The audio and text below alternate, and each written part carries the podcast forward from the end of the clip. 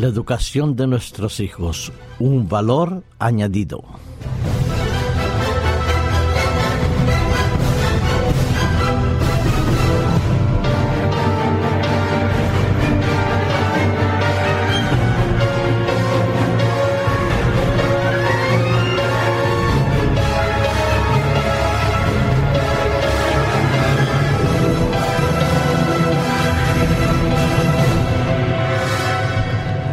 Hablamos de las necesidades básicas del ser humano, comenzamos a distinguir, primero que todo, las primarias, esas básicas, fundamentales, inherentes a todo ser humano en cualquier lugar del mundo donde nos hallemos. La necesidad de la alimentación, la necesidad de la salud, la necesidad de la protección, la necesidad del reconocimiento son necesidades básicas y no estoy hablando a nivel de escalas, sino simplemente las que podemos conocer y distinguir. Después hay otras necesidades que aunque son fundamentales y necesarias para el ser humano, no tienen los mismos criterios en muchos lugares de nuestro planeta Tierra. Hablamos de la educación. Es verdad como se dice, que educar, no solo eh, cultivar la inteligencia y dar conocimientos, sino también significa preparar al ser humano para que pueda desarrollar todas sus aptitudes físico, mentales y espirituales armoniosamente y quizás, como decía una autora cristiana, capacitarlos para la vida eterna. Y la educación, desde el comienzo de la historia de la humanidad, ha estado íntimamente vinculada al desarrollo y a la estructura y estabilidad de la familia. En las sociedades primitivas, indudablemente eran los padres los que asumían la educación de los hijos. Se establecían criterios de trabajo y criterios de responsabilidad para el niño desde su más tierna infancia. Así, durante un largo periodo de la vida del niño, pasaba al lado de los padres aprendiendo qué es lo que era correcto bueno y positivo hacer y qué cosas debía evitar o dejar de hacer.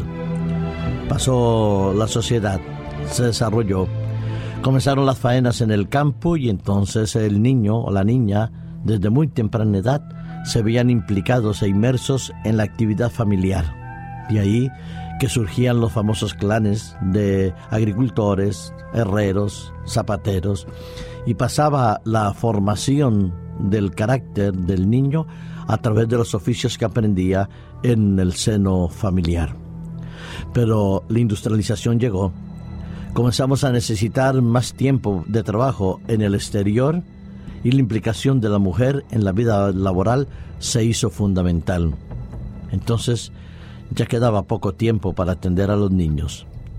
Comenzaron los niños a asistir a los colegios cada vez más pronto cada vez más niños, cada vez más jovencitos, las guarderías.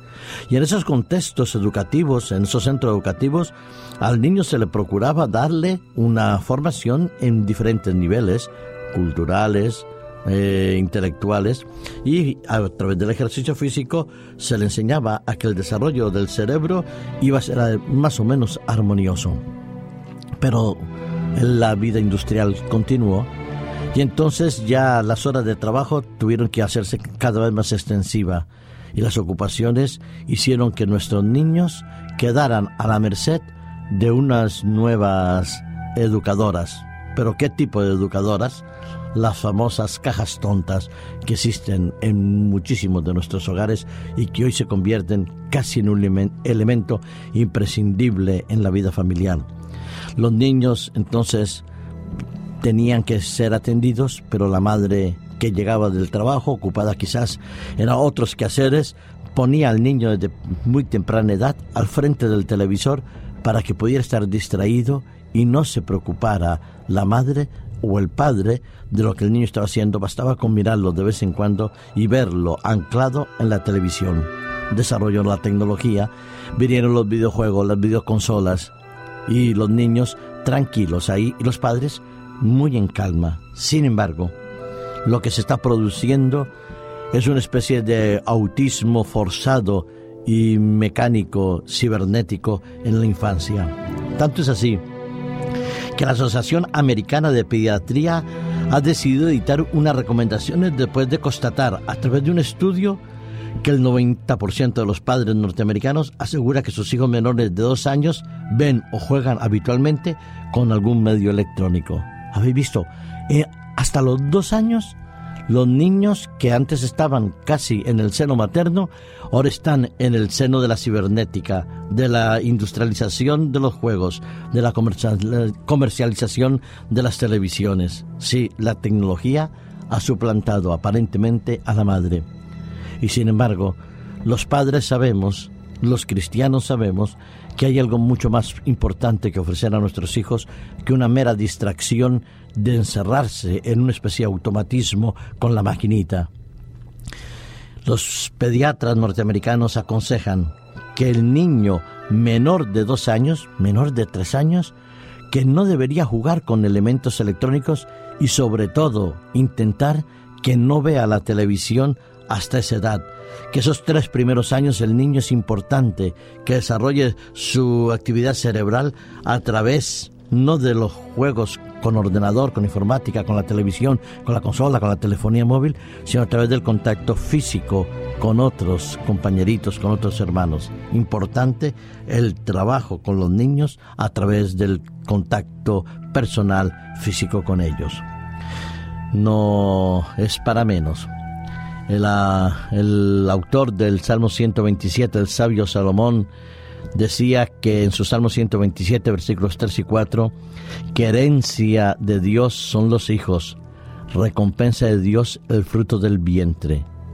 Como saetas en mano del guerrero, así son los hijos habidos en la juventud. Es decir, la responsabilidad ineludible, eh, demasiado muchas veces olvidada de parte de muchos padres, que los hijos son herencia de Dios pero que son para poderlos educar, guiar, corregir en armonía, en paz y en amor. Que los hijos son un don de Dios para que los padres podamos conducirlos hacia la eternidad. Que los padres, en su responsabilidad absoluta, son los primeros que deben darle a su hijo lo que necesitan, pero no desde el punto de vista material, sino desde el punto de vista moral, espiritual, social, relacional, como saetas en manos del valiente, es decir, sabiéndolo llevar hacia el final, hacia el buen puerto, a que den en el blanco, a que sean hombres y mujeres capaces de actuar en el mundo de manera positiva. No los dejemos frente a la televisión que en vez de educarlos los maleduca, o no los dejemos encerrados con los videojuegos que en vez de ser seres sociables se convierten en autistas sociables.